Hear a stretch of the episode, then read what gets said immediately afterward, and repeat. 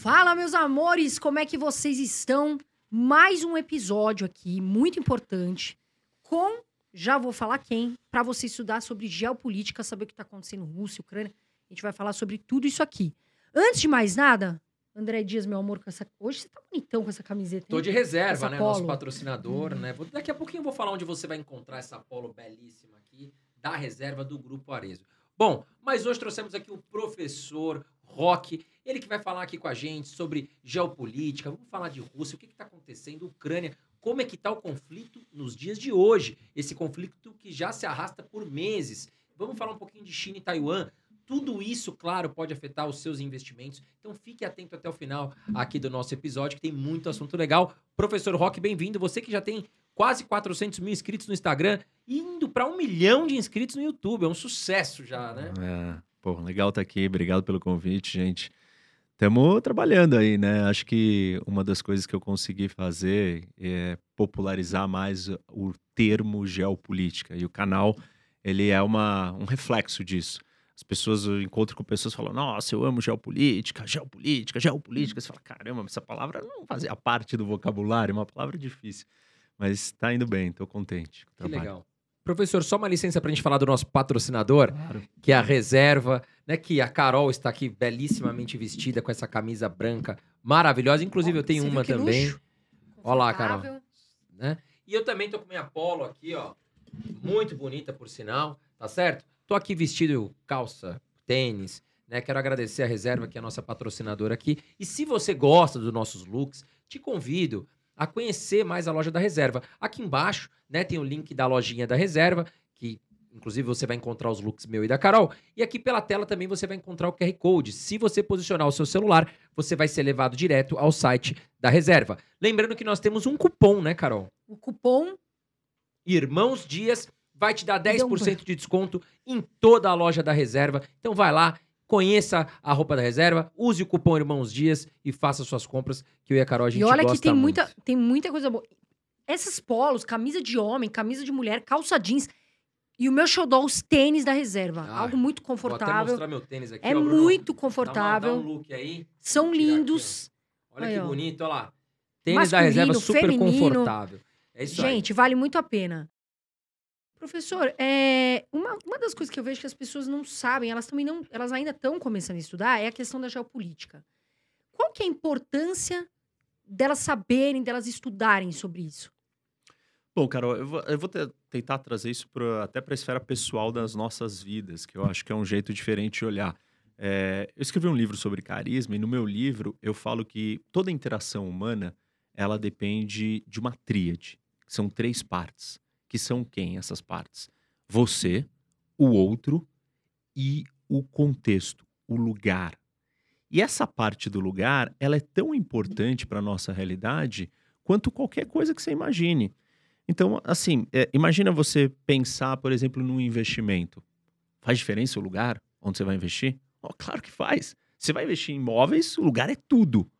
Location, location, location, localização, localização, localização. Se você está interagindo com alguém, o lugar faz diferença? Claro que faz. Nós estamos aqui num estúdio, ele tem um certo ambiente, isso nos afeta. A gente sabe que tem câmeras, a gente tem um comportamento específico aqui dentro. Agora, se a gente estivesse na praia, a gente ia estar de outro jeito. Literalmente, desde o jeito que a gente está se vestindo até o jeito que a gente está se comportando.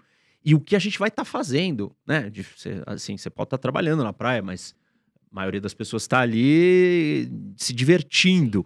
Então, o lugar, é, a geopolítica, ela trata do lugar, mas numa escala mundial, numa escala do planeta Terra. É o que eu digo, eu chamo às vezes, que é o grande tabuleiro do jogo do mundo. Então, o mundo tem um jogo, né? Os países têm um espaço que eles ocupam. Esse espaço, ele tem que ser ocupado, ele tem que ser... Esse espaço pode te possibilitar fazer algumas coisas ou pode te afetar, te limitar no que, que você vai fazer. Esse espaço te facilita a vida, por exemplo, para você chegar no mar. A geopolítica é sobre isso, é entender o mundo sobre a ótica do lugar, que não é uma ótica irrelevante. Você vai falar, não, mas eu sou dono da minha vida, não importa onde eu nasça. E a gente tem discussões políticas interessantes sobre isso. Ideologias políticas que vão dizer que dependendo de onde você nascer, vai determinar quem você é. É, e não deixa de ser uma, uma teoria que está incorporando a força e a potência do lugar.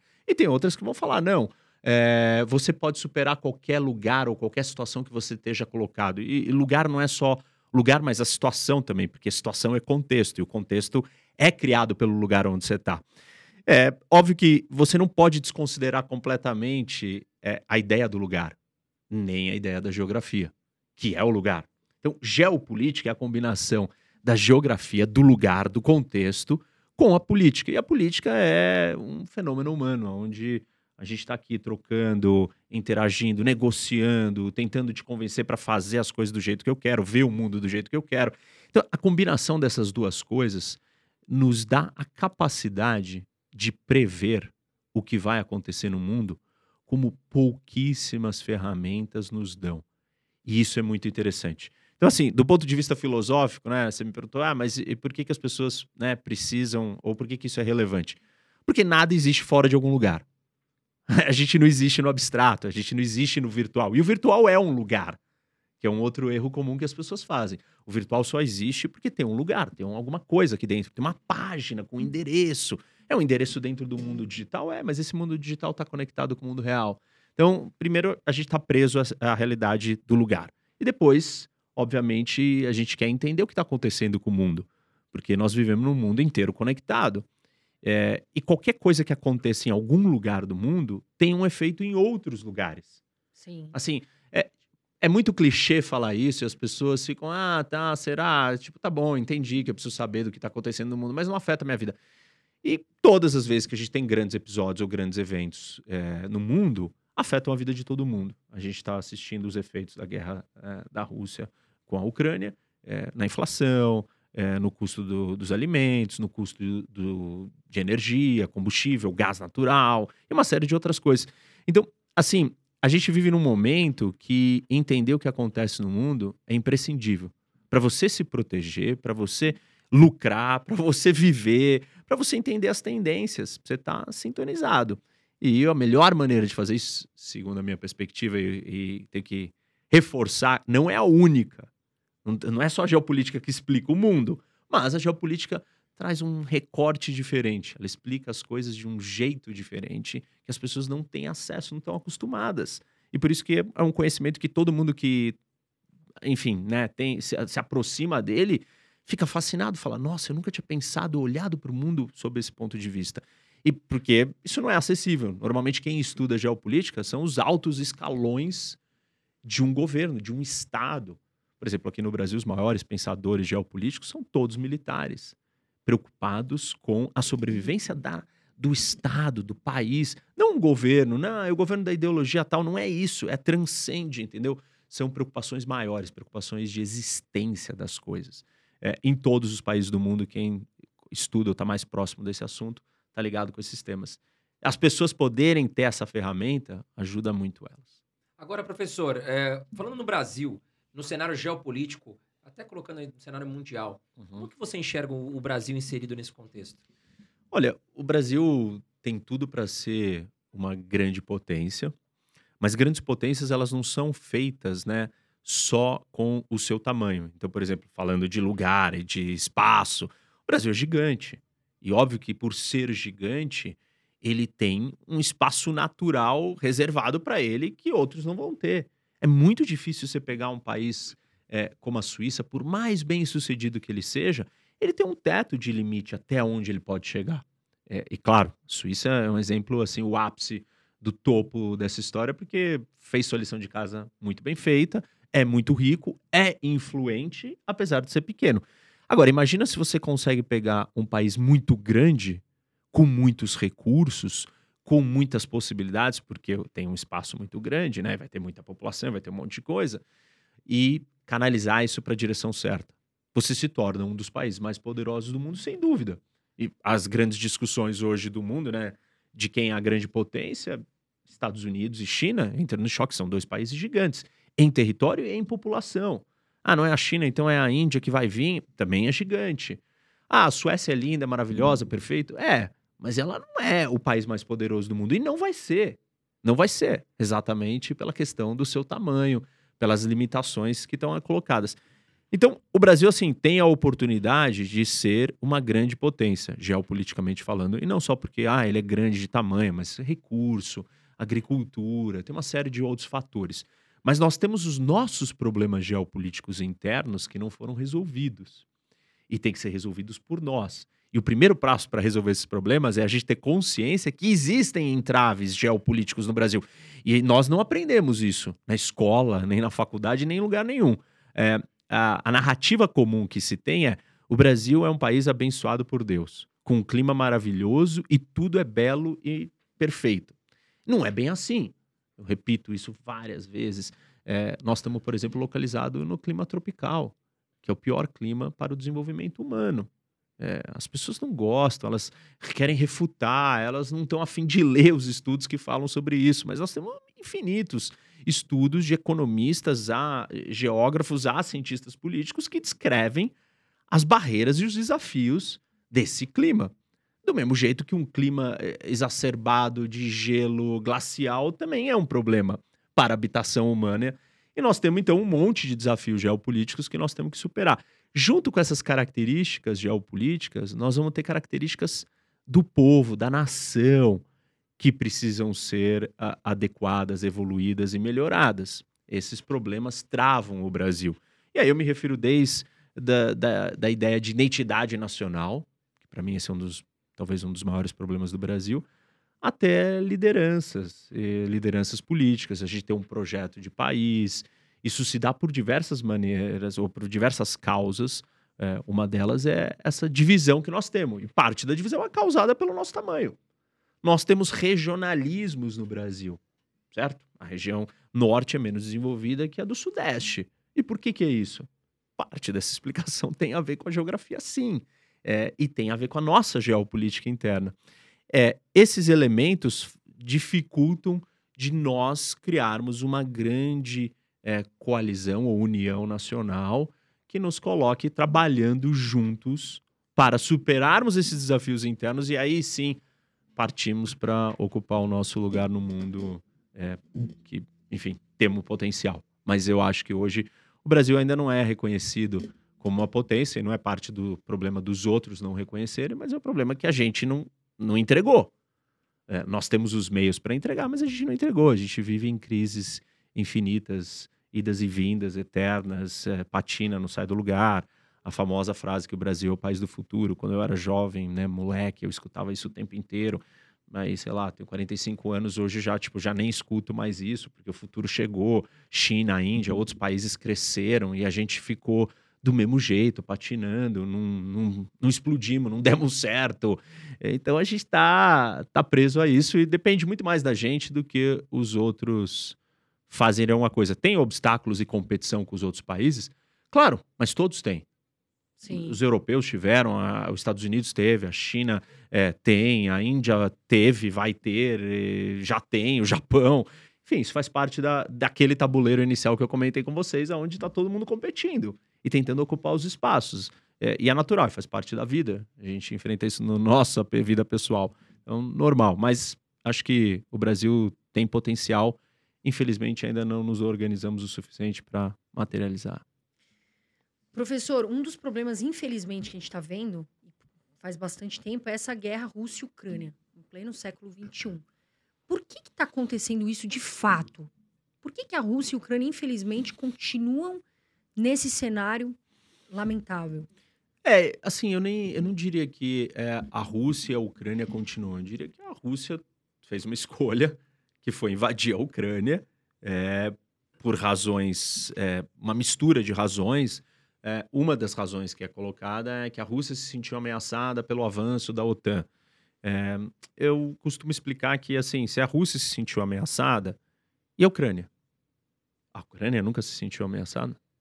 É, a Ucrânia já foi ocupada, dizimada, destruída pela União Soviética, já viveu isso e ela querer se aliar com outros países que conseguiram se libertar da União Soviética e da Rússia e se juntaram numa aliança militar, será que ela não quer fazer isso porque ela se sente ameaçada?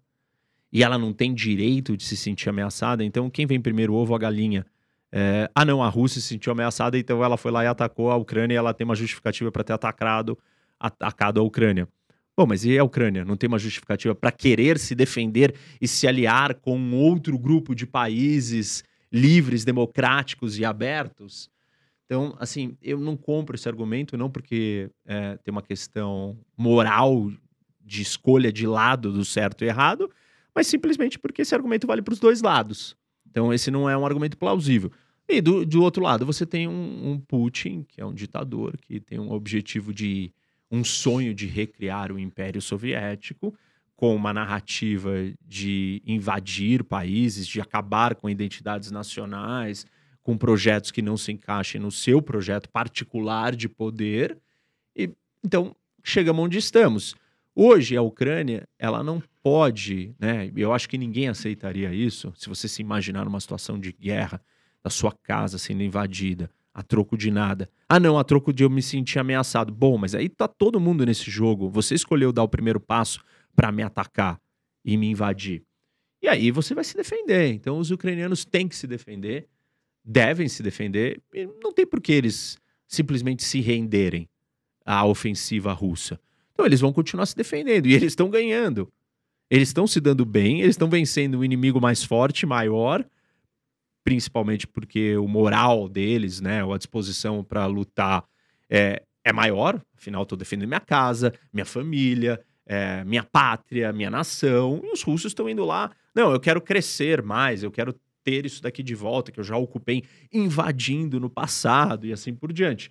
É, acho que, não, sendo assim, a Ucrânia não vai recuar e ela vai continuar é, lutando com afinco e ela está sendo bem sucedida. Então, eu não vejo é, saída para a guerra diplomática a não ser uma vitória de um dos lados. Como hoje se mostrou difícil a Rússia vencer a Ucrânia, a guerra deve perdurar por muito mais tempo.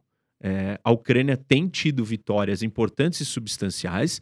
Para ela ter uma vitória decisiva, ela tem que expulsar todos os russos do seu território. Isso não vai ser fácil, pode ser que aconteça, mas isso vai demorar mais. A Ucrânia é um país menor, com menos recurso, mais difícil dela enfrentar um gigante como a Rússia. Tá indo muito bem, mas não tem por que ela desistir. É, e não tem por que ela recuar, ao contrário. Ela deve, deveria, no meu entendimento, ela tem que se, tem que se defender. E os russos, é, enfim, né, no, dentro do projeto do Putin, é difícil para ele recuar. Ditadores fazem grandes apostas e eles vendem uma propaganda por trás dessas apostas. E eles vendem uma superioridade nessas apostas. Não, isso daqui é o caminho certo. Eu sei o que é melhor para vocês e eu tomei essa decisão. Quando você recua, você demonstra fraqueza, você mostra que você fracassou. Uma série de problemas são criados quando você embarca nesses projetos malucos e ambiciosos que esses ditadores costumam embarcar. Um outro deles que a gente vai falar daqui a pouco é a política de Covid zero da China. É um outro projeto desse maluco, ambicioso, ditatorial e sem sustentação nenhuma. Ah, por que, que eles não recuam? Porque não é fácil. Você convenceu, você mobilizou uma máquina, é, você botou o Estado inteiro para defender aquela história. Você não simplesmente vira e fala: não, não deu certo, eu, eu me dei mal, eu perdi. Porque aí sim você vai demonstrar fraqueza. Se seu poder está sustentado na base de percepção de força ou força real, a hora que você recua, você é fraco. Se é fraco, você não precisa, você não merece estar ali, porque você não está ali porque as pessoas gostam de você ou escolheram você. Você está ali porque você se impôs. Como é que você se impõe? Você tem que mostrar força e, e exercer essa força. A partir do momento que o seu projeto de força começa a, fra a fracassar, as outras pessoas vão começar a olhar e falar assim: bom, mas espera aí, por que, que esse cara tá ali ainda? Tipo, ou a gente tira ele dali, ou vai vir algum outro e vai falar assim: não, mas peraí, ele é fraco para estar tá ali. Eu sou mais forte do que ele, eu deveria estar tá naquele lugar. E aí eu vou lá e tento derrubar ele. Então, assim, não vai ser fácil e eu não vejo a Rússia recuando. Isso faz com que a guerra se prolongue. É, Talvez... Já faz um bom tempo, né? É, já estamos há mais de seis um meses, né? Tamo... Se falavam em semanas, né? Que a guerra ia acabar em semanas. É. Todo mundo imaginava que a Rússia ia invadir a Ucrânia em semanas. É. E não, não aconteceu isso. Agora, professor, a população na Rússia, os russos no caso, eles apoiam Putin? Olha, é, assim, dá para dizer que talvez sim, a maioria apoie mesmo. Por quê? Primeiro porque existe uma apatia política Então, assim, você não fica envolvido com a política, você não tem acesso à política, você não, você não participa dela, né? Você não, é, as eleições não são reais, você não, você não tem uma imprensa livre. Então, a sua relação com a política, ela é muito rudimentar. Não tem oposição lá. É, a oposição ela é, ela é contida, controlada, e quando ela ganha um pouco mais de força, ela é assassinada, morta, presa, enfim, envenenada. Ditadura, É, você não tem espaço para isso. Então, a população, meu, ela quer viver a vida dela, né? Ela não tá disposta a morrer o tempo inteiro. Então, ela, ela vai tocando a sua vida, tenta não se envolver com aquilo. Quando a coisa fica muito incômoda para ela, pode ser que ela saia nas ruas, que é o que nós estamos vendo na China. É, e vimos também na Rússia, até um certo grau, as pessoas ficaram incomodadas e saíram na rua e foram protestar. Óbvio que elas, ela, é, esses protestos são é, respondidos com violência, com força. E aí as pessoas falam: bom, daí eu vou morrer por isso daqui. Talvez é melhor eu me calar. Então, Esse é um ponto, né? Se elas gostam ou não do. Ou por que elas gostam, ou com- como elas leem o Putin. Então tem um, um cálculo racional de sobrevivência. O outro é: eu não tenho informação e eu recebo um monte, uma lavagem cerebral de fake news e de, de histórias e narrativas que tá tudo lindo, maravilhoso e que minha vida é linda, maravilhosa e que o, o Putin tá me salvando de todos os, os vilões do mundo que querem me destruir. E, e é melhor, né? E parte dessa história toda construída dessa propaganda, ela fala que é melhor você ter um líder forte, alguém que vai cuidar, te proteger, do que a bagunça que é a democracia. E o Putin está muito tempo no poder vendendo essa narrativa. Olha, o Ocidente é um fracasso. É, essa história de todo mundo pensa o que quiser e fala o que quer e fica debatendo, ninguém sai do lugar, é uma sociedade em decadência. E aí eles trazem, é, na maioria das vezes, argumentos morais de certo e errado, conservadores. Você é uma sociedade mais fechada, você vai ser mais conservador. E aí você vira e fala assim: olha, a, a destruição da família, a destruição de, de valores tradicionais e conservadores vão ser potencializadas nesse tipo de governo democrático, onde todo mundo é livre, onde todo mundo pode o que quer. E claro, se você já é uma sociedade mais fechada, e você vai ser uma sociedade mais fechada se você não é democrática, porque não tem divergência de ideia, você tende a falar: meu, isso é um risco, isso te assusta, te amedronta. Então tem muita gente sim que acha que o Putin é a melhor opção. É bom ter o Putin. E não é pouca, gente. Mas é que essas pessoas também elas estão presas a essa realidade paralela construída. E na Rússia, particularmente, é, o, o Putin ele se sustenta no poder não é só com a força bruta. Ele, ele se preocupa com a forma. Política é muito sobre forma. Isso é. Nem todo mundo capta isso, mas é, política é mais importante a forma do que o conteúdo, às vezes. É, então, o Putin ele se preocupou em criar toda uma estrutura de fantasia. Assim, ele é o grande líder e rei da fake news. Ele é o, que, o cara mais avançado. O Estado russo é o precursor, assim, a potência maior na disseminação de fake news, na construção de realidades paralelas. É, tem muitos livros interessantes que descrevem e contam um pouco dessa história toda, de, de como que isso acontece dentro da Rússia. Então, os russos, eles, eles são muito comprados, isso não é só na Rússia, mas em várias ditaduras, as pessoas acreditam muito em teoria da conspiração. Muito. Porque você não sabe o que é verdade, você fica ouvindo. E é do interesse do governo criar isso. Porque o dia que vier uma coisa absurda, o Putin é o homem mais rico do mundo. E ele roubou todo esse dinheiro de nós, da população russa. Aí todo mundo vai falar: mas será que isso é verdade? Porque tudo é mentira. Entendeu? Então, isso é parte de uma grande estratégia de manipulação gigantesca e, enfim, faz parte desses regimes para você se manter no poder. Não dá só para você usar força o tempo inteiro matando pessoas. Você precisa dominar as mentes delas. Fazer uma Que acho lavagem, que é o que o regime nazista né? foi campeão Hum, nisso, é, né? Ah, o marketing sustentou o regime nazista no poder durante muito tempo, né, professor? Eles investiam muito em, em marketing, em nossa, nós somos os maiores. E até me lembrou muito você falando da questão de, de- de território, porque, pelo que eu li, assim, não sou expert, né, o Hitler, na época, ele queria conquistar mais espaço porque ele via ali a Alemanha como uma grande potência, mas que não tinha muito espaço, né? Sim. Então ele quis começar a conquistar os territórios vizinhos para conseguir se tornar uma grande potência. A Alemanha é uma grande potência, só que ela não tem território para isso, né? É, as- essa foi um período até da história da disciplina da geopolítica que ela foi deixada de lado.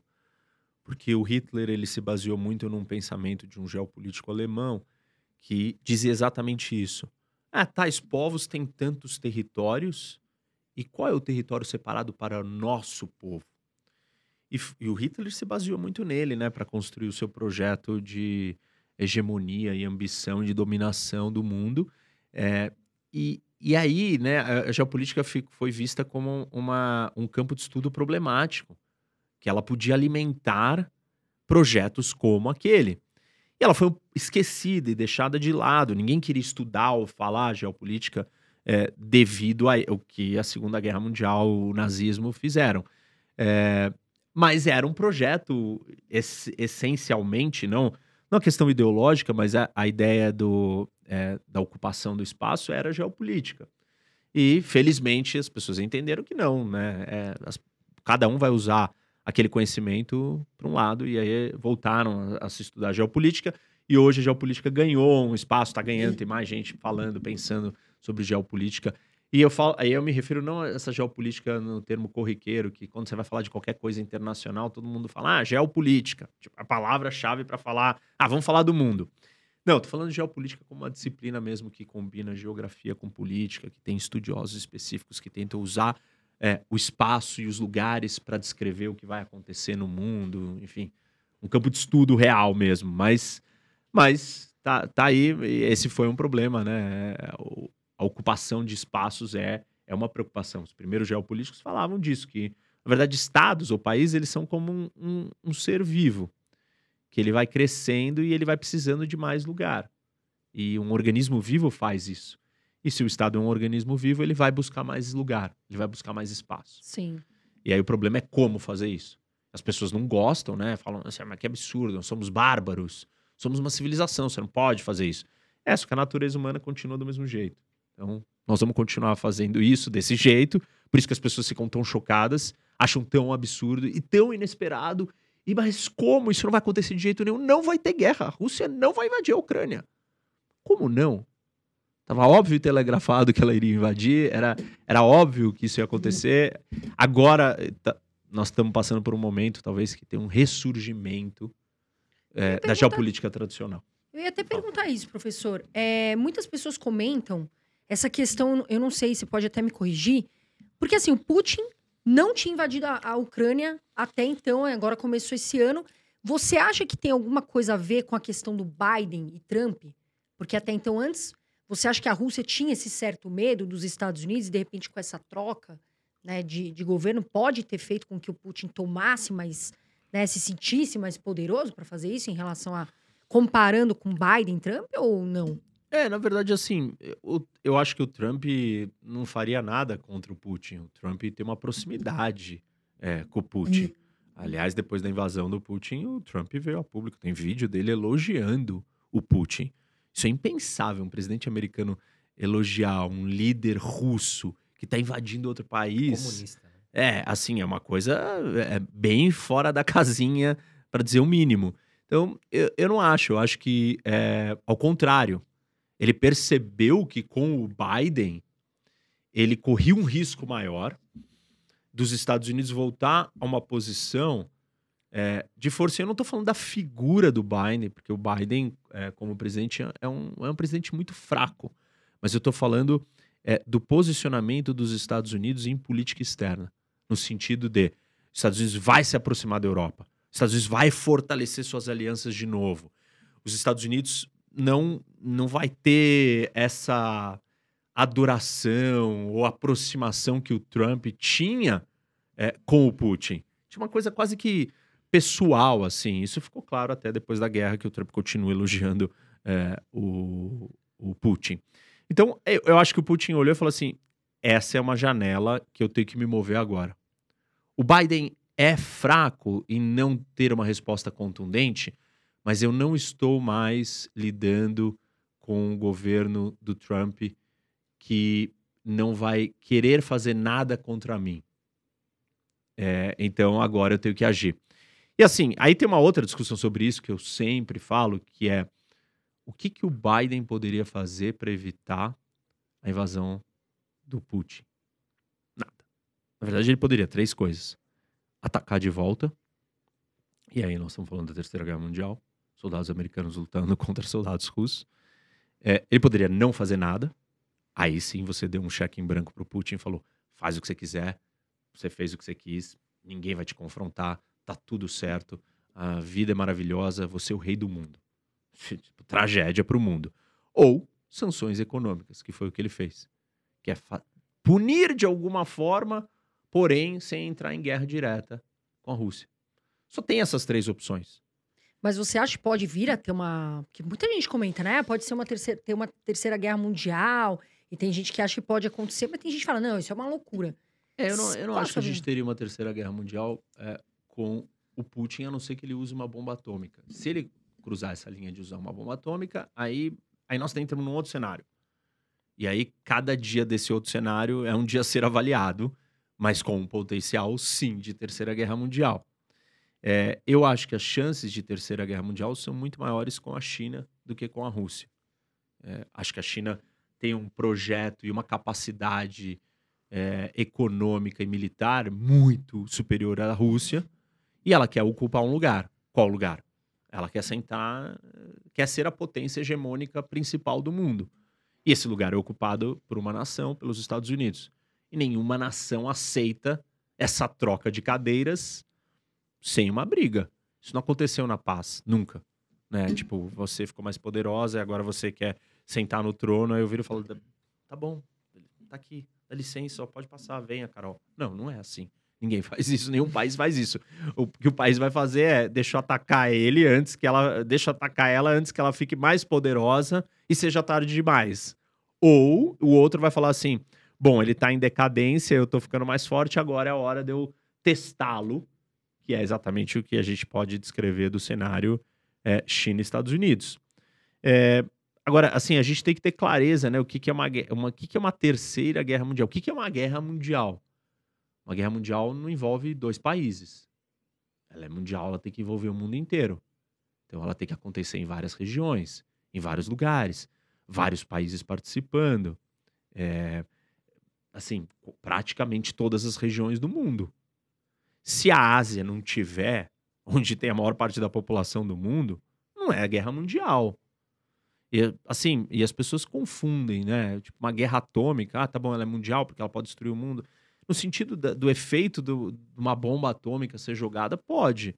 Mas ela não é uma guerra que está envolvendo vários países, todos os continentes, necessariamente. Então, a gente tem que definir, né? E aí cada pessoa acha que uma guerra mundial é de um jeito. Eu não entendo que a terceira guerra mundial ela vai ser parecida com a segunda e a primeira, onde você tinha grupos de países de dois lados, não necessariamente precisa ser assim.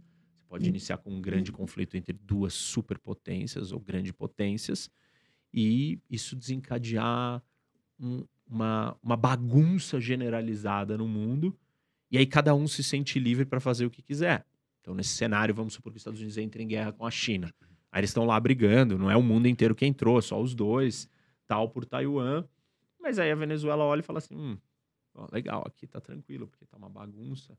Então, deixa eu resolver o meu problema aqui com a Colômbia. Então, vou invadir a Colômbia. É, o Irã olha para o Oriente Médio e fala: Bom, agora é a hora de eu apoiar o Hezbollah ou a Síria e vou vir junto e vamos entrar dentro, vamos atacar Israel para destruir Israel de uma vez por todas. Enfim, e assim por diante, né? Várias situações vão se desenrolando no mundo porque tá acontecendo alguma coisa que paralisou e tá todo mundo focado naquilo ali e seria uma grande guerra. Legal. Professor, é... E hoje, é, como é que tá a situação lá na Rússia e na Ucrânia? Porque a gente está falando em Copa do Mundo, teve eleições aqui no Brasil, e a gente meio que parece que deu uma esfriada, pelo menos nas notícias que chegam aqui para o Brasil, para os brasileiros. Como é que está a situação atual lá, atualizada, na Rússia e Ucrânia? Bom, a gente está num momento bastante delicado da guerra, né? Nos últimos semanas aí, talvez meses e pouco, dois meses, o Putin é, tem subido o tom, falado sobre o uso de armas atômicas. É, isso é uma preocupação para todo mundo. Ele tem sofrido derrotas é, enormes de território, de espaço. Ele está perdendo, ele está em recuo. Ele trouxe uma mobilização em massa é, da população, obrigando soldados a lutarem. Isso teve várias repercussões internas dentro da Rússia, desde apoio, desde pessoas tentando fugir do país porque não querem lutar. Enfim, um monte de coisa aconteceu. É, ele continua perdendo, perdeu Kherson é, recentemente, que é um lugar estratégico próximo à Crimeia, que é o ponto mais importante para os russos, porque é o acesso ao mar deles. É, e, assim, tá todo mundo tentando ver se essa reação russa de mobilizar mais soldados vai ter efeito ou não. A logística russa, a capacidade de ter armas, é, de entregar soldados treinados, dispostos e motivados a lutar, não está tendo efeito. Eles continuam perdendo. Os russos têm é, recorrido a bombardeios de cidades, de civis, tão mais violentos, têm usado drones iranianos suicidas, têm juntado é, milícias, mercenários de outros lugares para lutar lá dentro. Tem um monte de coisas acontecendo, mas isso não está traduzindo em vitória é, para os russos. E a grande preocupação é se quanto mais os russos perdem, quanto mais o Putin se sente derrotado, mais ele precisa demonstrar força. E a única ferramenta que sobra para ele aí então é a bomba atômica. E essa é, é uma grande preocupação. A gente continua sem zona de acordo, sem é, espaço para a diplomacia. Não tem nada que possa ser é, cogitado de nenhum dos dois lados que resultaria é, numa, num fim do conflito. Não chegamos nesse ponto, né? Quando você fala em conflitos internacionais, é, e eu estudei isso, a gente, a gente fala do conflito estar maduro para a resolução. Mais ou menos que nem uma briga de um casal que ficam discutindo num divórcio e o divórcio não acaba, você fala, mas por que você não deu o que ela quer? Não, porque não é isso. Tipo, não é mais sobre alguma coisa é sobre as pessoas conseguirem terem chegado no momento que falaram assim: eu não quero mais brigar. Vale mais a pena não brigar. E tem um momento de maturidade disso. E com conflitos são iguais. Então, esse conflito ele não chegou nem perto da maturidade para uma solução, uma resolução. É, então, eu não vejo a gente chegando perto dele. A gente tem que acompanhar e ficar atento para ver o que, que vai acontecer. As respostas do Putin, como ele vai reagir. Também pre prestar atenção, né, o que, que as sanções, enfim, as outras situações internas políticas da Rússia, como que elas afetam é, a ditadura e, a, e, o poder do Putin e a economia da Rússia com as sanções. E eu não vejo que a guerra vai chegar num desfecho, a não ser que a gente tenha um episódio extraordinário, como o uso de uma bomba atômica. Aí nós entramos num outro cenário um outro capítulo, tudo muda. Que outros... vai mudar todo o cenário, né? É, outros países vão, vão entrar, vão ter discussões muito sérias, vão ter repercussões grandiosas no mundo. É, é cruzar uma linha, assim... Deve durar anos, professor, essa guerra, você acha, esse conflito? Provavelmente, ainda? se a gente olhar para quando os russos invadiram a Crimeia e depois iniciaram o confronto no leste da Ucrânia, isso faz muito, já são vários anos de, desse combate. E ele continua acontecendo, que as pessoas, ah, não era uma guerra inteira, tal, não era o país em todo, nem estava todo mundo prestando atenção naquilo. Mas já está durando um tempão e deve durar mais. E essas sanções dos Estados Unidos, OTAN, enfim, não está adiantando, não, não, não, consegue parar a Rússia? O que, que, o que, que pode ser feito a mais disso? Olha, as sanções econômicas, elas não são mísseis. Então, elas não vão lá e causam pá, uma destruição imediata, né? Rússia é um país grande, é um país com muita riqueza natural, é, com muita capacidade de produzir alimentos. Então, os russos conseguem se manter. Eles têm dinheiro da energia, que o custo da energia subiu por causa da guerra. Gás natural, né? Isso, que é importantíssimo para ele. Ah, tá bom, ele perdeu a venda para a Europa. Mas ele está vendendo para outros lugares. E a um preço muito mais alto, porque o gás subiu. Então ele está ganhando dinheiro com petróleo e com gás. É, o preço do, do petróleo e do gás cresceram por causa da guerra. Então, é, então a maior commodity, né, as maiores commodities que ele tem, ele saiu beneficiado. Aí você tem, é, tá bom, as sanções elas impedem da Rússia ter acesso a bens, produtos, tecnologia, uma série de coisas do Ocidente. É, as importações russas, é, os, o que os russos importavam, despencou, acabou. Né? Porque você não pode comprar de lugar nenhum. Isso tem efeitos específicos em certos setores da economia russa, produção de automóveis, aviões, é, tudo que é tecnologia, sei lá, produção de automóvel caiu 90%, tem números assim chocantes.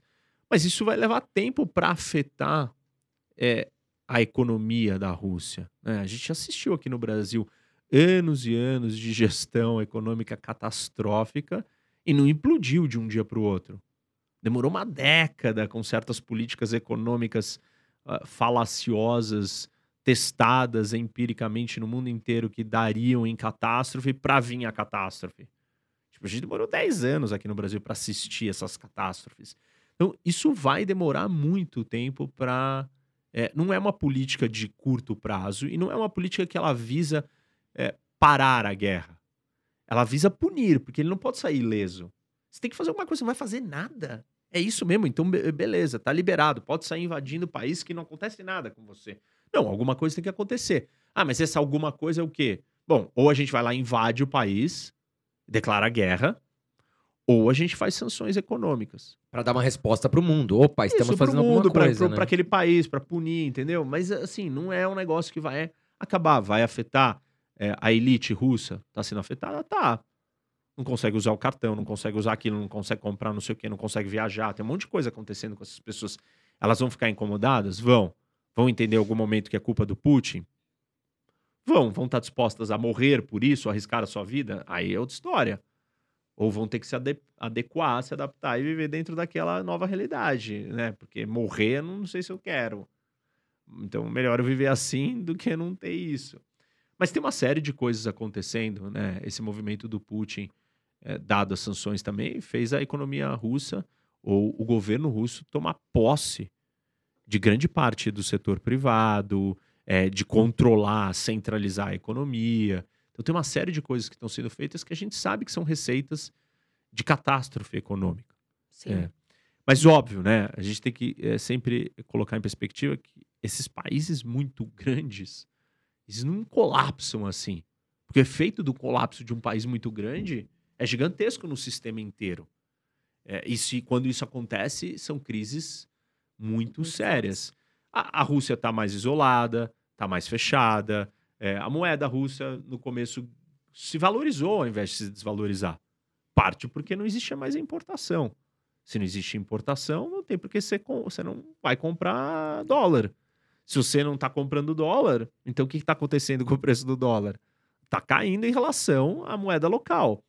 É, o governo ainda colocou uma série de restrições para compra de dinheiro, com medo que todo mundo fosse comprar dólar quando começou a guerra e as sanções. Então a moeda local, né, o rublo russo, ele se valorizou. Mas claro que essa valorização vai chegar uma hora que ela não vai ter sentido, porque não você não tem valor econômico por trás daquilo real que faça aquela moeda valer aquilo que ela está valendo. É, os russos estão tentando impor comércio e negociações usando a sua moeda. Mas aí eu pergunto: você quer comprar alguma coisa é, na moeda russa? Exatamente. Acho que não, eu não ia querer. ah, não, mas ela tá valendo em relação ao outro. Pô, ela tá valendo, mas o que, é aquilo ali? O que, que tem por trás daquela moeda? Qual a história da, daquele lugar, né? Hoje, economicamente, onde ele tá envolvido? Quantos países estão querendo, meu, estrangular aquela economia, estrangular aquele líder, derrubar aquele, aquele lugar, né? Bom, é óbvio que não, não me parece uma boa aposta. Então, assim, alguns países estão fazendo isso, tal, é, estão aceitando, mas não me parece um bom investimento. Isso mostra que, então, se as pessoas não querem comprar aquilo ali ou não querem ter aquela moeda de reserva, que não é um lugar confiável. Agora, até- professor, é, como você enxerga essa aproximação dos Estados Unidos com a Venezuela?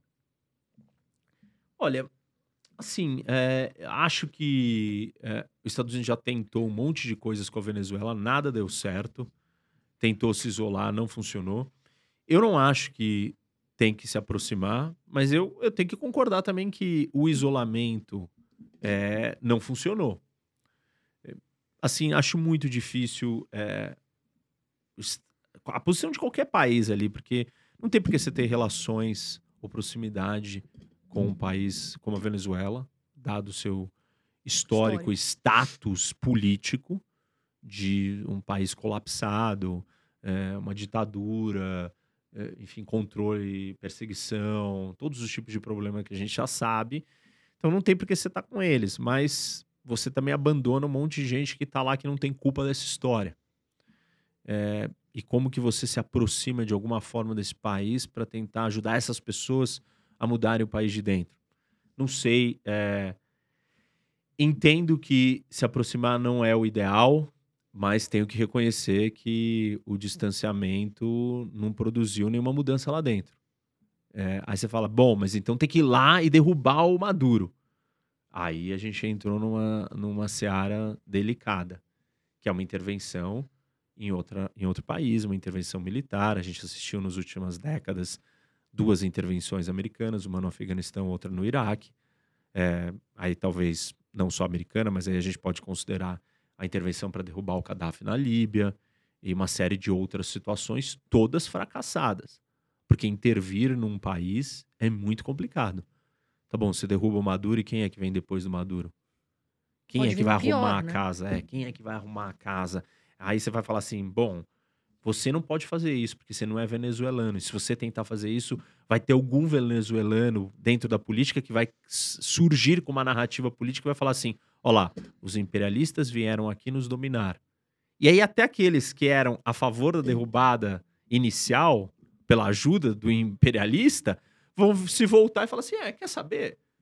Você que é o imperialista. Então, assim, Tipo, se ar argentinos entrassem no Brasil para ajudar a resolver o nosso problema de segurança dentro do Rio, não ia dar um mês para toda a população do Brasil inteiro ter se voltado contra os argentinos. Porque a força externa não faz parte do seu lugar. É muito fácil você vender um discurso político de que o problema vem daquele ali, que ele é um imperialista tentando é, te dominar. Então, intervenções militares para derrubar um ditador são muito complicadas. Não estou dizendo que elas nunca devam ser feitas. Tem situações que você precisa fazer. Mas é, é, é difícil. Talvez a, a, do Afeganistão seja a situação com mais justificativa do ponto de vista legal. Foi autorizada pelo Conselho de Segurança. Existiu uma razão que era Estados Unidos tinha sido atacado. Uma comoção mundial. Né? É, e tinha sido atacado. É defesa, autodefesa. Você tem direito à autodefesa. Você me atacou, você veio declarou guerra a mim, eu tenho direito a te atacar de volta. Então, os Estados Unidos tinha uma razão. Ele foi atacado pela Al-Qaeda, que estava sediada no Afeganistão, junto com o Talibã, que dominava o país. Então, ele tinha motivo para retaliar de acordo com o direito internacional. E, e a ONU autorizou isso. Além disso, você tinha um argumento moral muito forte. Pô, olha o que é o Talibã. Tanto que, o, tanto que o mundo inteiro foi junto nessa operação. e mesmo assim, depois de 20 anos, a operação foi um fracasso. Voltaram todo. O Talibã está no poder de novo. E, né? Então, então aí, aí essas são os grandes dilemas da política internacional. Quando você olha para um problema em outro país, o que eu gosto de falar para as pessoas é: tá bom, olha para o problema no nosso quintal e me diz por que a gente não resolve o nosso problema no nosso quintal e quanto difícil é a gente resolver os nossos problemas dentro dos nossos quintais. Então, como é que a gente acha que vai ser fácil resolver em outro lugar? Exato. Mas tem a ressalva que a gente nunca pode só fechar o olho e ignorar o que está acontecendo. Tem coisas que estão acontecendo que são atrocidades e você não pode ficar parado. Não acredito nisso. Tem gente que é totalmente contra, deixa cada um fazer o que quer, porque né, o país é soberano e tal. Mas eu acho que tem limites que não podem, a gente não pode permitir. Agora, professor, muitas pessoas falam, estão escutando sobre a guerra Rússia e Ucrânia, uhum. mas muitos ainda não entendem, e, e, ainda superficialmente, qual a influência dessa guerra economicamente para o mundo.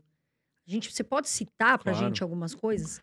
Claro, assim, o primeiro deles é que a Rússia é um dos maiores produtores, de, dependendo do ano, ela é o maior produtor de gás natural, que é uma fonte de energia não existe economia, não existe sobrevivência, não existe quase nada na humanidade sem energia. A gente não estaria aqui, é, as indústrias não estariam fabricando, as pessoas não se locomovem, é, você não tem calor para sobreviver, você não tem ar-condicionado para sobreviver, tem um monte de coisa que não acontece sem energia. Então, energia é um recurso fundamental para as pessoas e para as nações. E se a Rússia é a maior, uma das maiores produtoras de gás e de petróleo, qualquer coisa que a Rússia tiver envolvida é, vai afetar a percepção de risco e os problemas ligados com energia no mundo. E vai afetar o preço da energia. E isso vai afetar o preço da energia para todo mundo. Sim. Vai aumentar a gasolina, vai aumentar um monte de coisas. E, e, isso mexe diretamente com a inflação. A guerra potencializou um cenário de inflação que a gente já tinha, causado pela pandemia, é, e vindo com a guerra, que mexe nos, nos fatores ou nos pilares fundamentais de geração de inflação ou de composição de preço das coisas. Combustível. Combustível transporta tudo que a gente usa e consome. E, to, e tudo que a gente usa e consome, uma parte do preço vem do combustível. Se o combustível está mais alto, todos os outros produtos vão ficar mais altos. Então, nós tivemos primeiro primeiro efeito é a energia, o segundo é a inflação. O terceiro, que não é menos importante, é comida. Então, sem alimento, a gente não faz nada, ninguém sobrevive. E a Ucrânia tem um dos solos mais férteis do mundo, historicamente, sempre foi cobiçada por isso, uma terra, um solo é, negro, escuro, muito fértil, muito poderoso, muito bom, onde tudo cresce. É um dos maiores produtor, é, produtores de, é, de trigo, de grãos. A Rússia também. E a guerra está acontecendo justamente ali. Tem, é, então, o preço do alimento também subiu, que é outra coisa básica que mexe com a economia. E, óbvio, a situação de uma guerra, né? Nós estamos no século XXI, as pessoas não estão mais acostumadas com isso. Elas acham que não tem mais porque as pessoas, eh, países invadirem uns aos outros ou se matarem. Acabou. É, é um pensamento distante de quem, sei lá, é, você tem 30 anos, você não viu guerra de verdade. Você não viu conflito, você não sabe o que é Guerra Fria, você não viveu essas coisas. A não ser que você estude isso, senão você acha isso estranho. Fala, mas imagina, Putin não vai invadir, não tem porquê, ele vai perder dinheiro. É um, é um raciocínio muito distante da cabeça das pessoas. Mas é uma guerra, e é uma guerra com uma da. A, a potência, é, a maior potência nuclear do mundo. A Rússia tem mais bombas atômicas que os Estados Unidos. É, e, e é abrir um capítulo do mundo que estava adormecido que é a volta da geopolítica tradicional. Que é o quê? Disputa entre países. Pelo quê? Por território. A gente achou que não era por isso. A gente achou que era disputa pelo digital, pela rede, pela narrativa. Não. Estamos novamente lutando por terra, por espaço. E aí você começa a cogitar, bom, e qual que é o desfecho? Qual que é a, o desdobramento disso? Vai acontecer mais? E você tem várias outras situações que elas estão à beira de explodir há muito tempo. E aí, quando a Rússia dá o primeiro passo, todo mundo olha para todas as outras e fala: Ih, acho que nós entramos numa outra era. E eu vou mais longe, assim. Eu diria que os próximos 10 anos vão ser os anos mais perigosos desde a Segunda Guerra Mundial para o mundo. Aliás, vários países já estão se movimentando, né, professor? É, eu queria até entrar nesse assunto com você, porque eu li uma matéria falando que o Japão já está investindo mais em armamento, investindo no seu exército. A gente tem, por outro lado, a Coreia do Norte, que cada vez mais vem investindo em, em armas nucleares. Então, como que você enxerga esse movimento, já pegando o gancho do que você está falando, que estamos entrando em momentos delicados? É. Assim, a guerra da Ucrânia, por exemplo, ela, ela abriu uma, uma tendência que já vinha acontecendo. Você citou dois exemplos bons. Coreia do Norte é um país que construiu a bomba atômica há não muito tempo atrás. E é uma das maiores ditaduras, assim, um dos regimes mais malucos que a gente tem no mundo. E ele uma tem uma bomba atômica. O Japão, né, depois da Segunda Guerra Mundial, tem restrições na Constituição, que não pode ter exército, não pode ter armamento e tal. Cada vez mais se sente ameaçado pelo crescimento chinês e pela postura agressiva da China. E com isso, tem tomado medidas para começar a buscar se armar, Ainda não mudou a Constituição, não deu um passo tão forte, mas tem procurado já, sabe, olha, esse negócio pode não estar tá dando certo, deixa eu me preparar. E não é só isso, tem o programa nuclear iraniano, tem uma série de condições aí no mundo problemáticas. É, com a guerra da Ucrânia, países anti, antigamente pacíficos, adormecidos, desde a Segunda Guerra Mundial, como a Alemanha, saíram em busca de se armar. E esse armamento, nós estamos num momento de corrida armamentista no mundo. Nós estamos num momento de é, disputa e rivalidade política se sobrepondo a interesse econômico. Então, a, a, por exemplo, a discussão da globalização. A globalização, ela pressupõe que você vai comprar o produto é, daquele lugar que produz o mais barato. Porque essa é a lógica econômica. Qual que é a lógica econômica? Custo-benefício. Quem produz a mesma qualidade de produto mais barato? É a Carol? Então eu vou comprar da Carol. Ah, não. Mas agora, comprar da Carol pode ser um problema. Por quê? Eu não sei, porque o mundo está estranho. Quem é a Carol? O que ela pensa ideologicamente? Qual é o projeto de poder dela? Não, tem o André, o André é mais caro. Beleza, mas ele é meu aliado. Ele é meu amigo, eu conheço ele. Vou pagar mais caro. Então, não é a lógica econômica que vai reger as relações comerciais daqui para frente. É a lógica da segurança, da geopolítica, é, da ordem é, das cadeias de suprimento que não te causam problemas. O mundo viu que na pandemia a gente dependia demais da China. Dependia demais de máscara. Você precisava de máscara para sobreviver, para manter sua população viva. Meu, mas você vai, de, você vai depender de máscara da China. E a China manipula o mercado, né? Bastante. É, então, isso é muito grave. Aí o mundo está acordando. Então, nós estamos passando por um momento de transição. Essas transições, elas estão vindo todas juntas. Para botar mais tempero, mais pimenta e calor na história, tem o problema das redes sociais, que estão é, destruindo, desestabilizando a conversa democrática, as democracias. As democracias estão em crise, em parte, sim, por causa do ambiente digital é, problemático, agressivo, insano, não tolerante, que impede que você consiga eh, exercer é, os princípios da democracia. Censura, né? Muita censura. Também. E aí, com isso, você vai destruir é, as bases do projeto, sei lá, que está dando mais certo. E, e aí, esses, o, o outro projeto autoritário, ele vai se sentir mais seguro, é, mais confiante. Então, tem um monte de coisa acontecendo que nós estamos nós nós num momento de transição, de mudança do mundo completamente diferente de tudo que a maioria das pessoas que estão vivas aí viram. E por isso que é tão estranho para as pessoas e tão chocante. E por momentos elas desacreditam que isso possa acontecer, ou que isso seja real, ou por outros elas entram em pânico e tudo é Terceira Guerra Mundial, tudo é o fim do mundo. É, tudo é, todos os países vão virar Venezuela, esse tipo de coisa. É, Brasil, por exemplo, não vai virar Venezuela, entendeu? Não tem como isso acontecer. Nós somos um país gigantesco, com milhões de interesses, com grupos diversos. Não é a mesma coisa. A Venezuela é um ovo que depende de um único recurso natural. É, enfim, não, não é esse o tema, mas, mas a ideia é que é, nós estamos num momento que as pessoas não estão acostumadas, elas não têm as ferramentas para entender o que está acontecendo. E, e é um momento de total mudança. Então, tem corrida armamentista, tem preocupação com um monte de conflito, é, tem talvez o que a gente chama né, da tempestade perfeita se formando em múltiplas frentes. E não deixa de ser, né? Porque a gente tem uma pandemia, e aí seguida de uma guerra, e aí todas essas outras situações e cenários que eu estou descrevendo, elas exacerbam ou potencializam as coisas que já estavam colocadas ali de uma forma mais. Amena, né? É, amena, ela vai ganhando, né? Tipo, a panela vai borbulhando e a coisa vai ficando mais feia.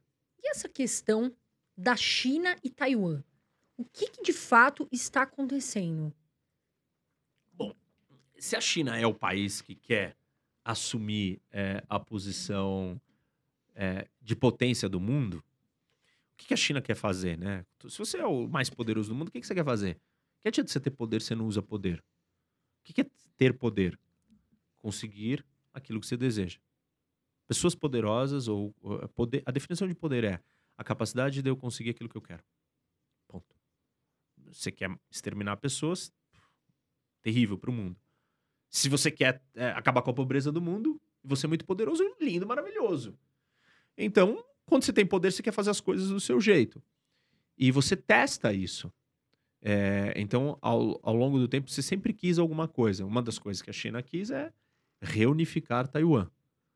Porque na sua guerra civil, né, o movimento nacionalista do Chiang Kai-shek fugiu e criou um governo chinês paralelo em Taiwan.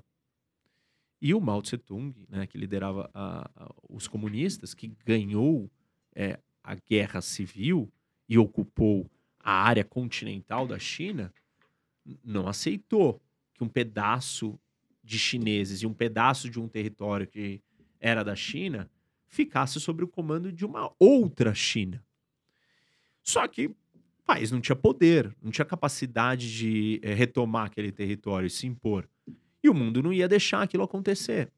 Por quê? Obviamente, porque a gente sabe do histórico do que foi é, a, a, Revolução é, Chinesa, o projeto comunista, enfim, a Grande Fome, todos as, a, os episódios e eventos que aconteceram dados aquilo ali.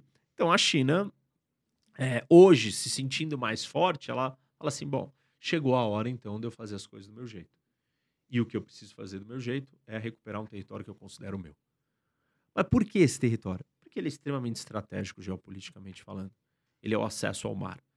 E tem teóricos geopolíticos que dizem que o lugar mais importante para você controlar são os pontos de acesso e conexão com o mar.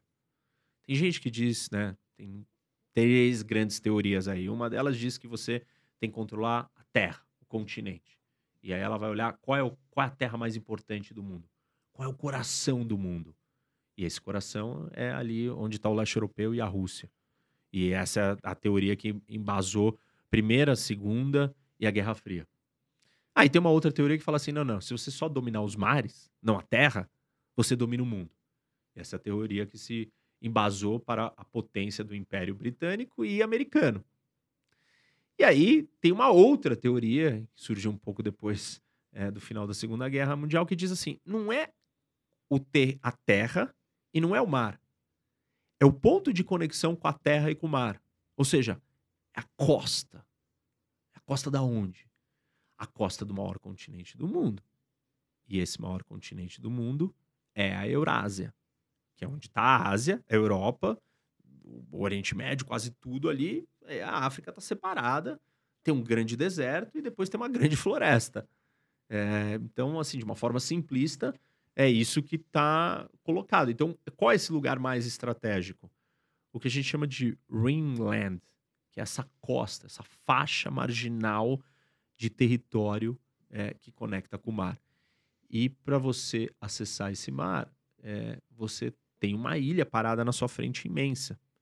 Então, para você ter domínio sobre essa faixa de mar costeira, você precisa controlar essa ilha. Se você não controlar essa ilha, outros vão controlar. E a história toda mostra que a China, perdendo é, a preocupação com o acesso ao mar, fez ela ficar vulnerável. E aí chegaram os colonizadores, que conquistaram cidades da costa apenas. Não conseguiram entrar e dominar a China inteira para dentro. Mas tiveram presentes ali em, em Shanghai, Hong Kong, Macau, todos ali na costa. É, Taiwan também já foi é, controlada, é, enfim, posse de outras colônias europeias. Mas a, a ideia é essa. Então, para a China exercer o seu poder territorial na região, ela precisa dominar a sua costa e esse mar costeiro. E nesse mar costeiro está localizado Taiwan. E a economia chinesa depende da conexão com o mundo para fora. Antes dependia muito mais do ponto de vista das exportações. Hoje depende talvez muito mais do ponto de vista do fornecimento das importações de energia, alimento e, e outras coisas, outros recursos naturais básicos para, por exemplo, ela manter viva o seu mercado imobiliário de construção, que é o minério de ferro. É, e isso chega por onde? Isso chega pela pelo costa, mar. pelo Exato. mar. É, então ali está colocado no nosso tabuleiro do mundo um dos lugares mais estratégicos. Por quê?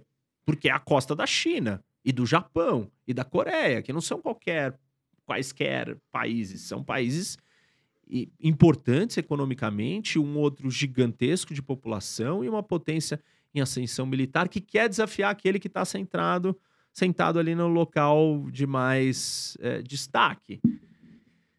Colocado tudo isso junto, fica óbvio é, que talvez em 10 anos ou 5 anos a gente vai ver a China se movimentando. Eu acredito que nós teremos, sim, guerra. E aí a grande pergunta é: qual é a resposta dos Estados Unidos, do Ocidente, do Japão, dos países vizinhos para uma ofensiva de tomada de Taiwan à força? Se a China decidir fazer isso, eu acho que vai fazer. Agora, como é que está a situação atual, professor? A China está se movimentando? Porque assim, ela fez alguns exercícios até mesmo com aviões ali próximo de Taiwan. As pessoas achavam que poderia ser o início de uma guerra. Como é que está essa situação atual? E já complementando, pelo que eu li, Taiwan não é uma ilha tão fácil de ser invadida. É. Porque pelo ar, a China vai acabar destruindo Sim. Taiwan. Pelo mar, a Taiwan teoricamente tem defesas ali. É, é uma ilha, ela não tem conexão. Ou você é. chega pelo ar ou pelo mar, é. né? Como é que está a situação atual? E essa questão é fácil invadir Taiwan ou não? Não, não é nada fácil, porque invasões anfíbias são as mais difíceis do ponto de vista militar. Né? Quem está na terra e o outro está chegando pela água, tentando desembarcar no meio da praia, você é um alvo muito fácil. E é muito difícil você fazer isso. Você tem que trazer quantos milhões de soldados para conseguir é, entrar, sobreviver, passar aquela barreira e chegar é, e dominar uma, um espaço e ter uma base lá dentro. Senão você está do lado de fora lutando. Vai ser uma batalha é, muito mais naval e aérea do que terrestre. Uma guerra diferente da guerra da Rússia. E uma guerra onde é, a presença das outras potências vão impactar. Porque ela está acontecendo em águas, é, em passagens importantes da navegação do mundo. Então tá tendo uma guerrinha aqui é, tá bom, a fronteira fechou ali da Rússia e da Ucrânia, ok, né? Então ninguém vai cruzar ali, não vai andar por aquele lado. Mas aqui é um lugar de navegação das mais importantes rotas de navegação do mundo, que é o Mar do Sul da China, é, que é o Pacífico, é, na frente do Japão, perto da Coreia, próximo aos outros países todos ali do sul da Ásia, é, Oceania. Então não, não é uma coisa que vai passar desapercebida. Você vai ter combates na água. É, um dos projetos ou uma das ideias dos chineses é simplesmente fazer um bloqueio naval ou aéreo. Então, fazer um bloqueio à ilha para fazer com que Taiwan não Fique aguente, isolada. sucumba e se entregue.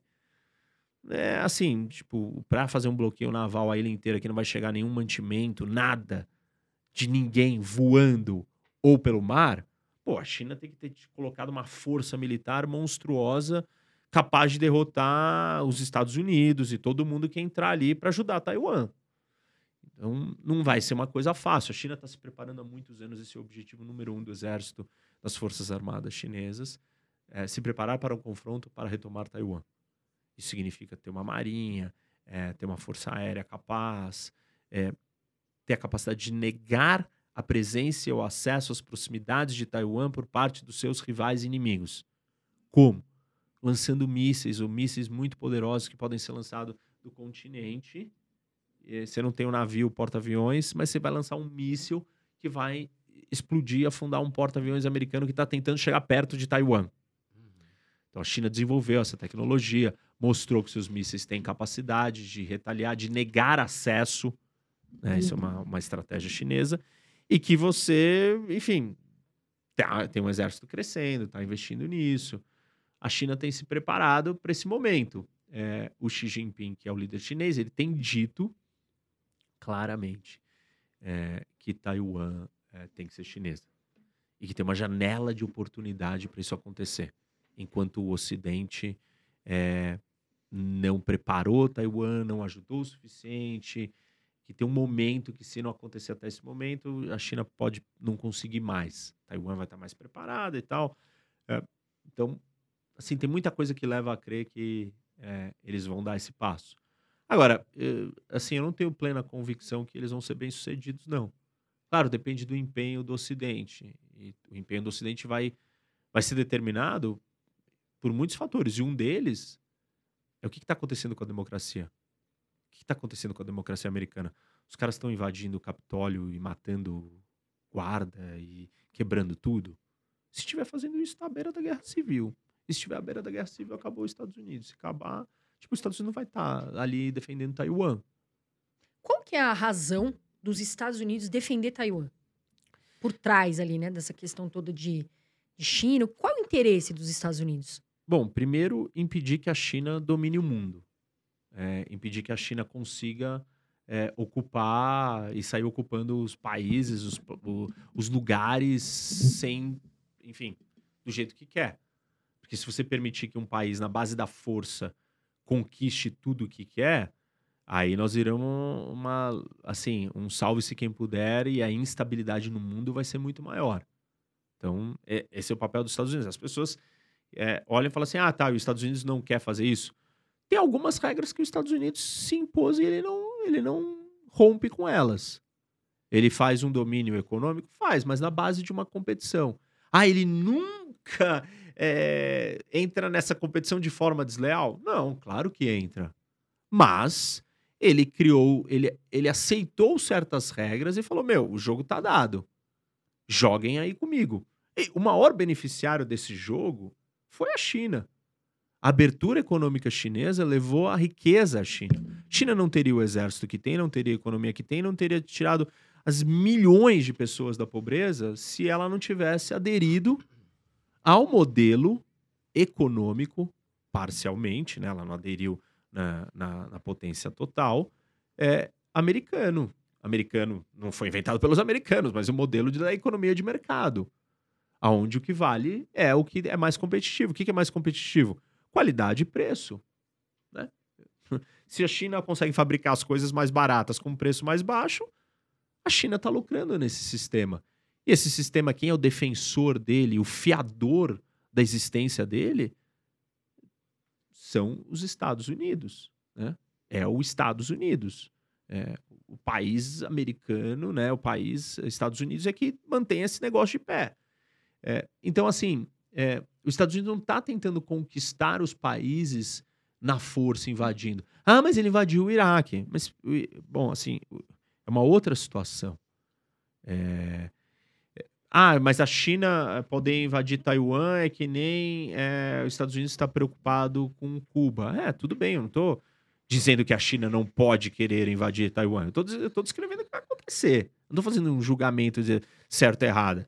Eu só estou aceitando e entendendo que os países buscam ter mais poder e buscam se proteger e buscam é, e parte da proteção vem com mais força. E China, a China vai tentar fazer isso porque ela entende que isso te deixa ela mais segura. Mas do outro lado, é a mesma, é a mesma discussão inicial que a gente falou sobre a Ucrânia. Ué, por que, que a Rússia pode se sentir ameaçada e, e a Ucrânia não pode se sentir ameaçada e buscar ajuda? Exato. Então, Taiwan também está na mesma. Ah, mas a China quer, quer conquistar Taiwan porque ela se sente ameaçada. Do mesmo jeito que os Estados Unidos se, se sente ameaçado se Cuba tiver mísseis nucleares soviéticos. Ou se Cuba for dominado pela China ou por qualquer outro país do lado. É, tudo bem. É, os Estados Unidos se sente ameaçado, ele vai fazer os movimentos dele para impedir aquilo. E do mesmo jeito que a União Soviética teve do lado de Cuba, os Estados Unidos vai estar do lado de Taiwan, é, ajudando a China, ajudando Taiwan a se proteger da China. Porque se a China conquistar Taiwan, a pergunta mais relevante é: qual é o próximo? E aí, se você perguntar isso para o Japão, a resposta não vai ser é, suave. Vai ser: nós precisamos de uma bomba atômica. E aí ele vai construir uma bomba atômica. Então, assim, tem um, um efeito dominó em cadeia no mundo que quando você permite que certas coisas aconteçam, você perde o jogo. É que nem um jogo de war. Se tem lugares estratégicos que você perder, você não consegue mais falar com outro continente, né? Quando você está jogando War, por exemplo, o Brasil fala com a África. Se você não conquista o Brasil, você não consegue atacar a África ou entrar na África, porque aquele é o ponto de conexão. E é a mesma coisa que acontece nesse tabuleiro da geopolítica do mundo. Se você começar a perder lugares tão estratégicos, para o seu rival, é, você vai se dar mal, porque depois chega um ponto que você não consegue mais voltar. Você está isolado e colocado, trancado do lado de fora. Essa é parte da explicação, né? Essa é a explicação mais geopolítica. Existem outras, outras preocupações. É, A questão de semicondutores, né? que é, a questão Unidos da também. tecnologia, do que Taiwan representa na produção desses, é, desses equipamentos tão importantes para indústrias é, extremamente relevantes de tecnologia. Taiwan é um dos maiores produtores disso é, no mundo. Estados Unidos quer garantir que essa tecnologia não fique nas- na mão da China, quer garantir que o fornecimento disso é, também se mantenha para o mundo. É que isso é um fator. Eu só não gosto que as pessoas que olham pela lente econômica, é, não estou dizendo que é o que vocês estão fazendo, mas é o que acontece, porque não tem familiaridade com as outras lentes, reduzem tudo a uma questão só econômica. E aí não conseguem entender quando que, por que, que a Rússia invadiu a Ucrânia, porque economicamente não faz nenhum sentido. Mas ela fez mesmo assim. Por quê? Porque dentro do, do seu cálculo e do seu raciocínio para onde o mundo vai, você precisa in- inserir outros fatores que não são só os econômicos. E o geopolítico vai explicar essa outra questão toda desse grande jogo de poder aonde você vai conquistando os territórios mais importantes e estratégicos, você vai perdendo aliados, você vai perdendo força, você vai ficando acuado e quando você vê você perdeu o jogo, checkmate, acabou. E é isso que você tem que evitar de acontecer se você quiser sobreviver. E, enfim, Estados Unidos está tentando sobreviver. É, outros países já fizeram isso em outros momentos. Então, é, eu acho que os Estados Unidos vai defender Taiwan porque é, é muito crítico. É um jogo muito mais relevante do que a Ucrânia com a Rússia. Professor, e essa questão da política que está acontecendo na China, que a população né, foi para as ruas, se rebelou contra o governo, e muitas pessoas eh, nunca imaginaram, porque a população chinesa ali, o governo sempre teve tudo muito sob É. controle, um país muito ditador, né? Como que você enxerga isso lá na China? O que está acontecendo, esses últimos acontecimentos? Eh, por que começou? O que está acontecendo lá? Fala um pouquinho pra gente. Bom, essa história, assim, ela ganhou esse corpo todo com a política, uma, como eu mencionei, uma outra política insana, que é a política do Covid zero. E assim, eu não sei se todo mundo tem clareza, né? É, política de Covid zero não é lockdown, fechar as coisas, normal, que a gente viveu aqui, que as pessoas ficaram extremamente incomodadas e que foi difícil, que se viveu em outros países é, democráticos. Lockdown chinês é outra história. É você é pego na sua casa, levado. Se você tem Covid, você é pego, levado para um centro de isolamento, de quarentena, e você fica lá. E assim, as descrições desses lugares são é, terríveis. Tipo, um lugar que não tem banheiro. Então as pessoas fazem um checklist do que, que você tem que ir, como você tem que, o que, que você tem que levar de coisa. E um dos itens ali na lista é levar é, cuecas ou calcinhas descartáveis, porque você não vai poder tomar banho. Não tem como você tomar banho naquele lugar. Aí tem briga por água, por comida. É, outra coisa, outra item assim da lista comum é leve um tapa-olho para você dormir, porque tipo, o lugar é aberto, claro, o dia inteiro, é, com claridade, você não consegue dormir, com luz acesa, é, sujeira, tem todo tipo de problema. Então você é preso e levado, alguns chamam de campos de refugiado, né, pessoas que passaram por isso falam foram levadas para um campo de refugiados, o equivalente a um campo de refugiados, é, e você fica lá preso. Além disso, você tem é, os lockdowns sendo é, exercidos, aplicados de formas assim é, muito agressivas. Isso começa com um grupo de 10 pessoas que houve um incêndio e morreram porque estavam trancadas. A gente não sabe ao certo, mas se diz que não, elas estavam trancadas por causa do lockdown. Porque o governo vem e te tranca. Tem relatórios de pessoas que o governo vira e fala assim: dá a chave da sua casa Meu entra, tranca por fora e você tá preso. Outros, eles têm vídeo disso, né? Eles fechando lugares e lacrando por fora. As pessoas ficam presas. Soldando portas, eu vi Isso, vídeo, né? é, então. E aí, e assim, é, isso acontece porque se tem um lugar com 200 mil pessoas, uma comunidade inteira, um prédio inteiro, e alguém é, tem a suspeita de Covid ou tem Covid, o lugar inteiro é trancado. O lugar inteiro é isolado. E aí tem vários outros problemas. Por exemplo, você não tem comida. Então você trancou as pessoas em casa, mas não tem comida. Porque não funciona o delivery, porque não tem, porque tá todo mundo trancado. Porque ninguém pode fazer nada. Não é um lockdown normal, entendeu? Que a gente viveu aqui, ou é, o fechamento das coisas. Não é isso. É outro nível é, de Nem serviços de essenciais ficam paranoia, abertos, de né? loucura, entendeu? É uma coisa muito mais controladora. Isso permitiu, no começo da pandemia, que a gente não tinha nenhuma alternativa. A única alternativa no começo da pandemia era o quê? Não deixar o vírus espalhar. Por quê? Porque ninguém sabia como era, é, não tinha hospitais preparados para receber quantidade de pessoas precisando. Então, uma das primeiras movimentos da pandemia é as pessoas indo atrás, os governos indo atrás do quê? De respirador, de equipamentos, de coisas para lidar com uma quantidade de pessoas sendo tratadas em níveis maiores, construírem hospitais, etc., reformar o hospital, preparar o sistema de saúde para isso. Então, uma das poucas armas que se tinha era não deixar que o vírus se disseminasse muito rápido. E por isso veio os isolamentos e os lockdowns. Só que o que, que aconteceu? A pandemia evoluiu e nós criamos vacinas, a gente é, as pessoas foram pegando, elas foram ganhando uma imunidade natural de rebanho, várias coisas foram acontecendo que você começou a gerenciar a pandemia de uma outra forma. E no começo, todo mundo veio com a mesma medida chinesa, só que ninguém conseguia controlar do mesmo jeito que a China. Então, a China era, era mais bem sucedida, porque ela é uma ditadura, ela impõe essas regras e todo mundo seguia e pronto. E ela tinha meios de forçar as pessoas e ninguém vai reclamar e ninguém vai ter o que fazer. E aí, a economia chinesa voltava ao normal muito mais rápido. Então, a China foi muito menos afetada. E a China não teve casos. E no começo todo mundo falava assim: ah, a China tá mentindo. Esses números não são reais. E não, os números talvez fossem reais mesmo. A China não, não teve um contágio é, daquele jeito que a gente assistiu em todos os outros lugares. Porque ela impunha as pessoas a, não, Não, sa nem não sair, se né? encontrarem, não tinha como acontecer. E ela testava todo mundo o tempo inteiro. E ela criou uma máquina de testagem gigantesca. Assim, gigantesca. Jamais vista, assim. Em- é, são dez- as 10 maiores empresas de testagem, elas lucram, é, faturam mais de 6 bilhões e lucram mais de 2 bilhões e meio de dólares é só com testagem. Então são números absurdos. É o país inteiro sendo testado todos os dias, três vezes por semana. Você tem que ser testado toda hora, a cada dois dias, entendeu? Então é, um- é uma grande é, engrenagem que conseguiu fazer isso funcionar naquele momento.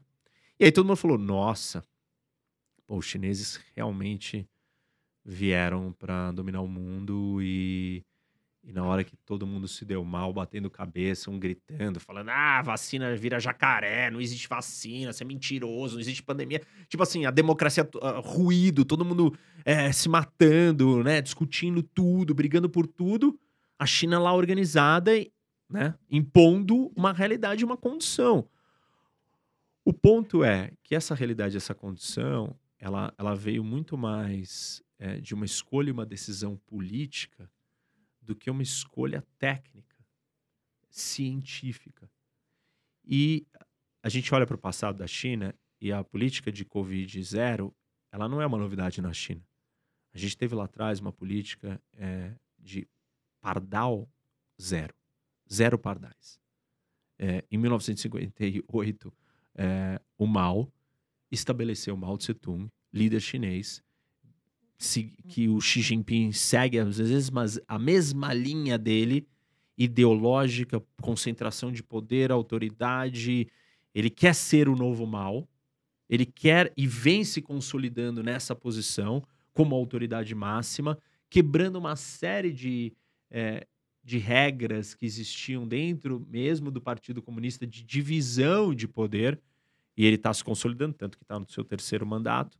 É, ele, vira e estabelece que a China precisa é, tem quatro pestes e essas quatro pestes precisam ser extintas do país porque elas estão causando fome, problemas e, os, e o não desenvolvimento da China. E a história do pardal, ele estabelece que o pardal ele ele come é, as plantações, então ele tem que ser eliminado. E ele começa uma campanha na China de zero pardal. E aí a população chinesa inteira adere à campanha para o extermínio dos pardais. São 2 bilhões de pardais mortos em poucos meses.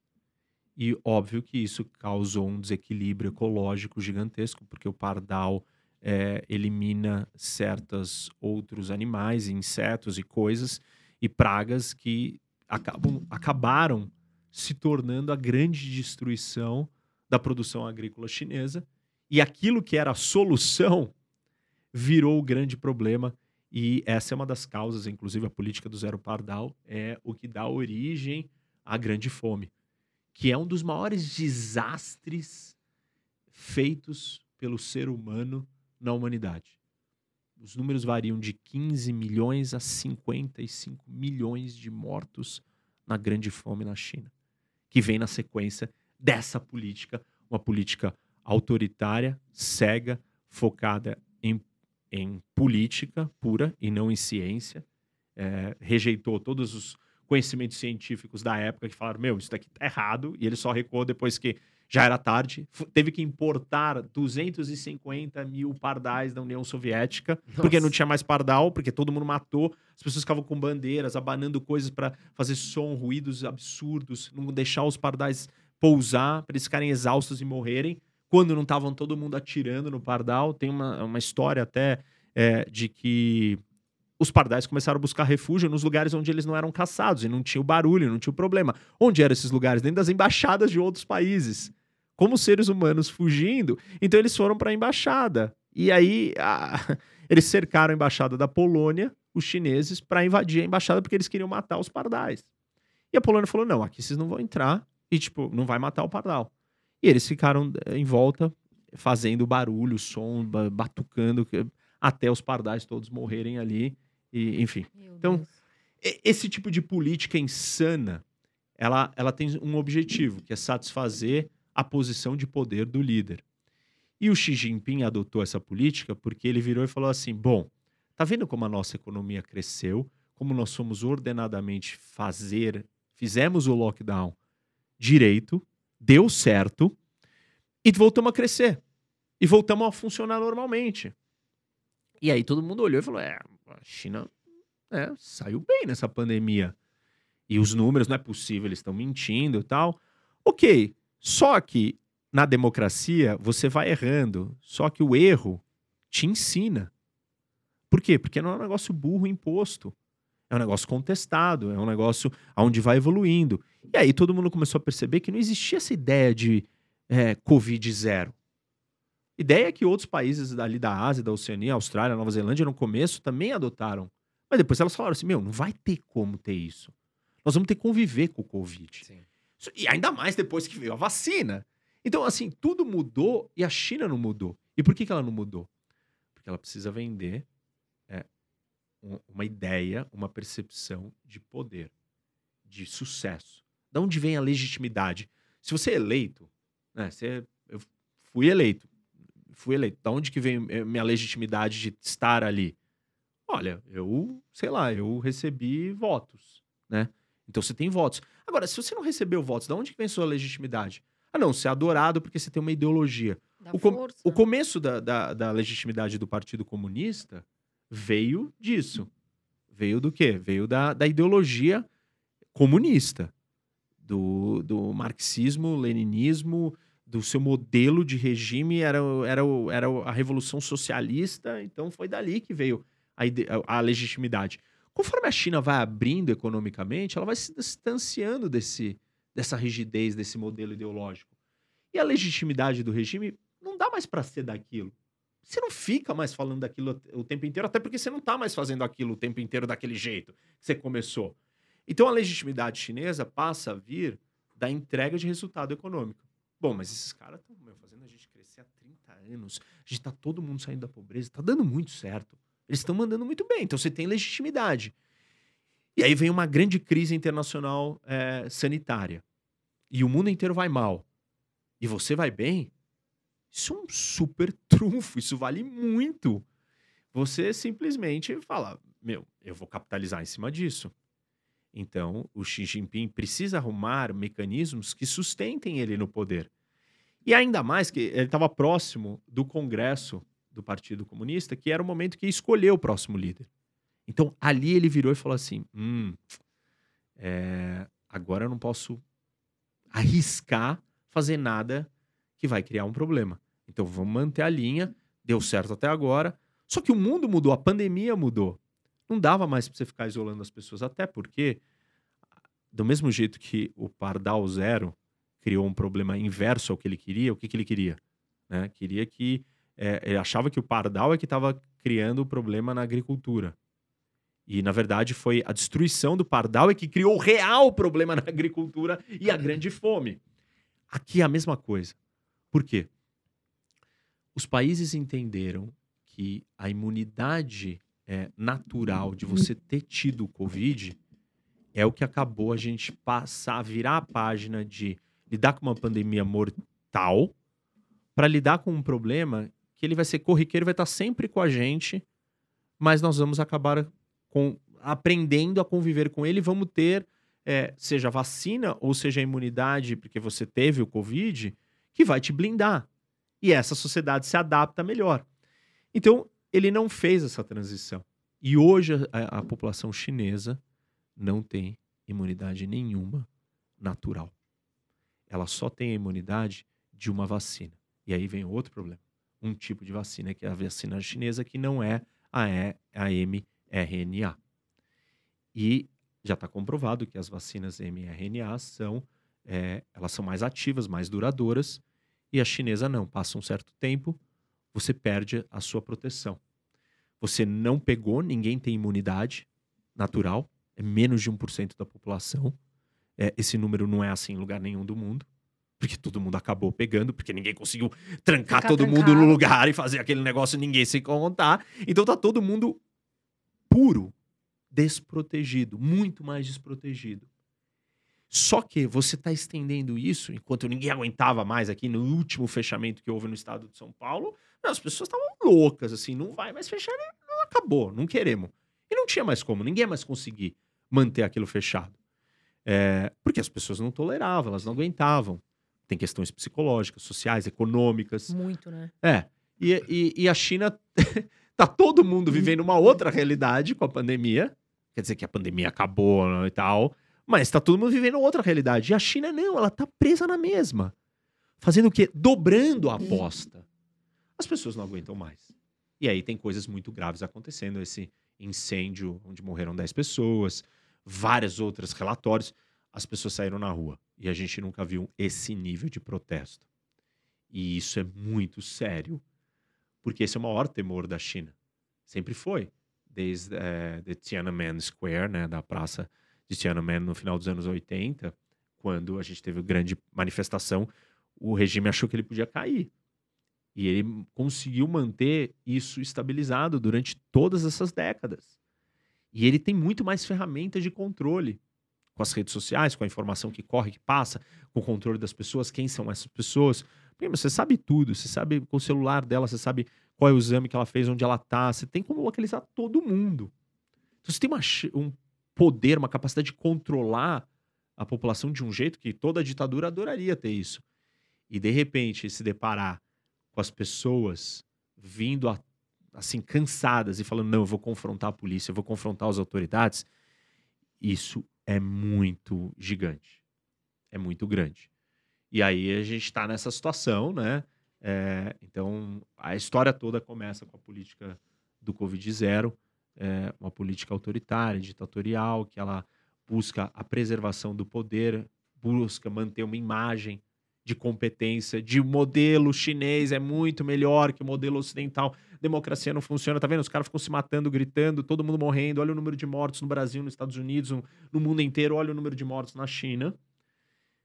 Mas esse número de mortos na China, é, esperamos que não seja esse, mas se a gente tiver uma eclosão dessa pandemia agora, na China, como a gente teve lá atrás nos outros países, sendo que eles não tomaram a vacina certa, eles não privilegiaram é, vacinar as pessoas idosas, eles não prepararam o sistema de saúde para uma crise dessa, porque na verdade ele não quer que tenha o Covid. Se não tem, você não precisa estar preparado com o hospital, entendeu? Então nada foi feito para a realidade do que nós estamos vivendo hoje. E se a China tiver um, um grande surto, aí sim, um surto da, do vírus, aí a China entra em colapso e a gente volta para a analogia do que né, é, a política do Pardal Zero criou.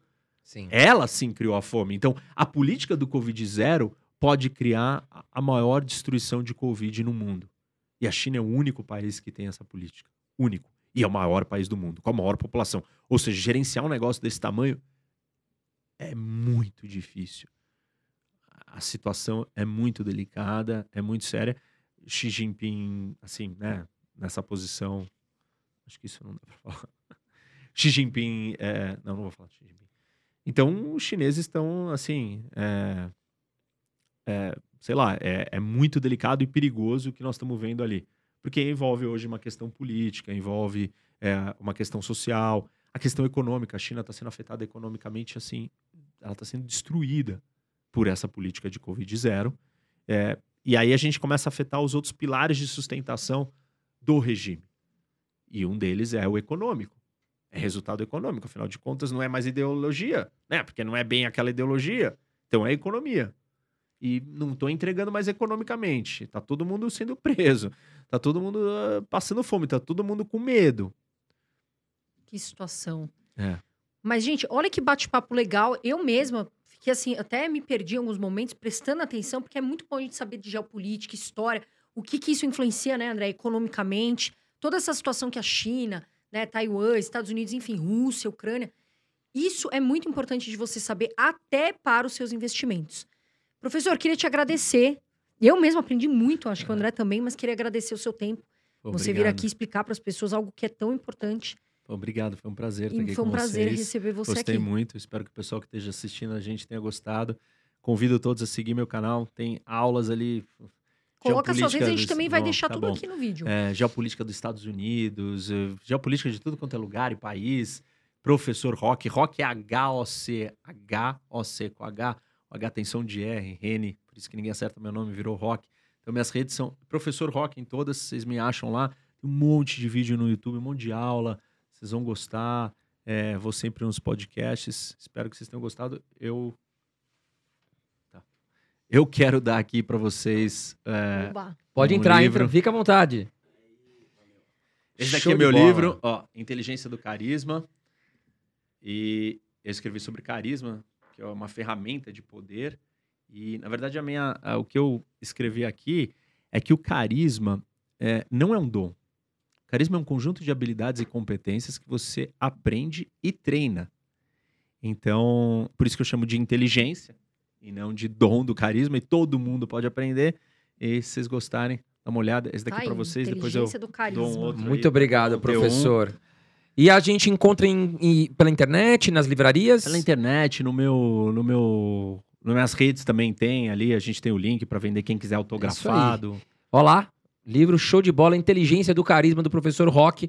Vamos deixar aqui embaixo também as redes do professor para você encontrar ele. Lá vai ter muita história. Nossa, tem tanta coisa pra gente falar aqui do mundo. a gente Tem, falou é. de Venezuela, China, Ah, Estados Unidos, Rússia. Espero que você tenha gostado. E deixe sua pergunta aqui também, né? Que nós vamos depois responder vocês, tá legal? Da minha parte, meu muito obrigado. Você sempre com a gente. Não esquece de apertar o botãozinho do curtir, que nos ajuda muito também. E até o próximo episódio aqui do Irmãos Dias Podcast. Um beijo, pessoal. Obrigada. Tchau, tchau. Tchau, gente.